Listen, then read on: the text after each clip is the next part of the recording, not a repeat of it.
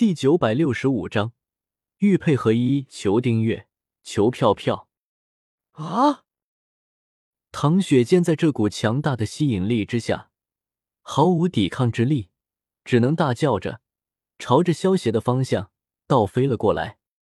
姑娘，你没事吧？一道带着磁性的声音在唐雪见的耳边响起，让吓得闭上眼睛的唐雪见微微一愣，缓缓睁开了双眼。唐雪见转头看到面露微笑的萧邪，连忙害羞的。从萧邪的怀抱之中脱离了开来，小姐，你没事吧？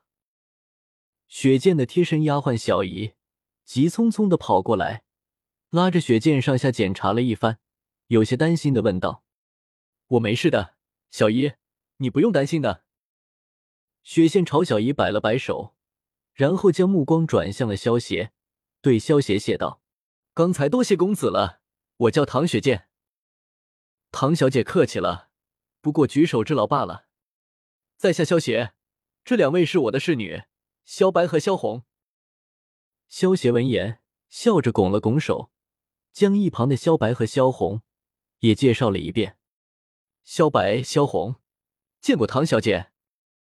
萧白和萧红听到萧邪的话，朝着唐雪见微微行了一礼：“你们不用跟我这么客气。”你们叫我雪仙就可以了。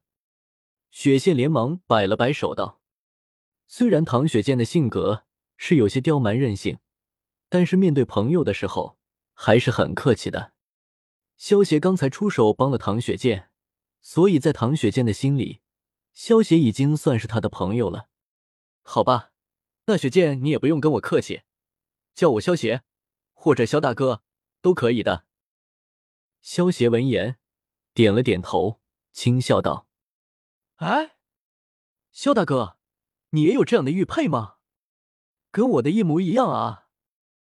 雪见看到萧邪腰间的阴阳玉佩后，拿起自己的阴阳玉佩比对了一下，有些惊讶的叫道：“萧邪见状，摘下腰间的玉佩，与雪见拿着的玉佩靠近比了一下，笑道：‘与其说这两块玉佩是一模一样。’”倒不如说是一对玉佩才对啊！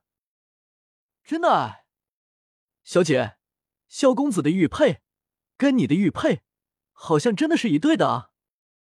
萧姨看到两块阴阳玉佩合在一起的样子，忍不住叫道：“可是我的这块玉佩是从小就有的，萧大哥，你这块玉佩是怎么来的？”雪见在两块玉佩上来回打量了一下，有些好奇的。对萧邪问道：“萧邪见到雪剑满脸好奇的样子，轻笑道：‘这块玉佩是我昨日从永安道买回来的。既然跟雪剑你的玉佩是一对的，那么就送给你吧。’”萧邪话落，直接将手中的玉佩塞给了雪剑。雪剑，我还有些事情，就先告辞了。小白、小红，我们走。萧邪也不给雪剑拒绝的机会。朝萧白和萧红招呼了一声，直接转身离开了。哎，萧大哥。雪见看着萧邪离去的背影，张了张嘴，最终摇了摇头，还是将玉佩收了起来。少爷，那个唐小姐身上的气息，跟我们好像啊。回到萧府之后，萧白有些疑惑的对萧邪问道。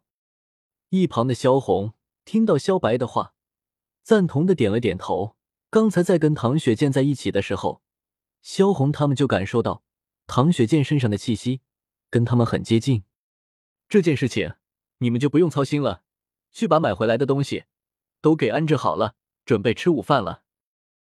萧邪闻言微微一笑，淡淡道：“是。”萧白和萧红听到萧邪的话。连忙压下心中的疑惑，去收拾东西了。萧邪看着这两个丫头离去的背影，好笑的摇了摇头。萧白他们四个是萧邪用仙气点化牡丹花化形而成的花妖，而唐雪线的本体是神界的神果，然后被细瑶渡入了一丝仙气，才得以化形成人。萧白他们的化形过程与唐雪见的化形过程有异曲同工之妙，所以萧白他们才会感觉唐雪见身上的气息跟他们非常的接近。只不过唐雪见的本体是神果，比起萧白他们的本体牡丹花，等级要高上很多。另一边，唐雪见与萧雪分别之后，在集市上逛了一会后，便带着小姨回唐家堡了。在唐家堡之中，就属唐雪见的爷爷唐坤对雪见最是溺爱，所以雪见回到唐家堡的第一件事就是去找唐坤。爷爷，雪见回来了。唐雪见来到唐坤的书房门口，一把推开大门，开心的叫道：“你啊，都是大姑娘了。”怎么还是这么咋咋呼呼的？将来可怎么嫁得出去哟？唐坤虽然嘴里抱怨着，但是看着雪见的眼神却满是溺爱。雪见才不要嫁人呢！雪见要永远陪着爷爷。爷爷，雪见给你按摩。在唐坤的面前，雪见一点都没有大小姐的坏脾气，完全就是一个会撒娇的乖乖孙女。跑到唐坤背后。给唐坤捏起了肩膀，你就会哄爷爷开心。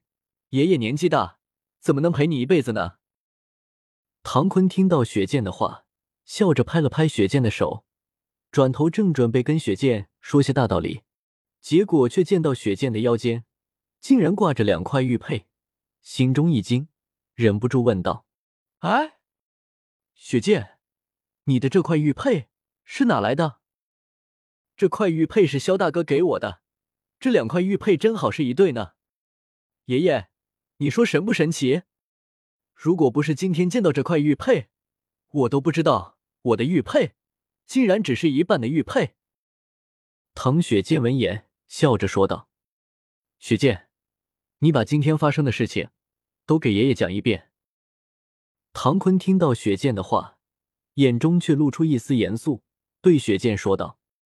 唐雪见看到爷爷满脸严肃的样子，点了点头，将今天在集市上发生的事情全都告诉了唐坤。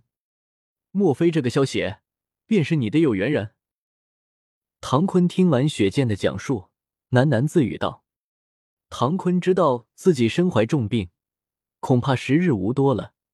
不过在雪见的面前，他一直隐瞒他身怀重病的事情，就是为了不让雪见为他担心。”唐坤希望在自己临终前为雪见寻找一名可以陪他度完一生的夫婿，所以他见到雪见腰间的两块阴阳玉佩时才会那么惊讶。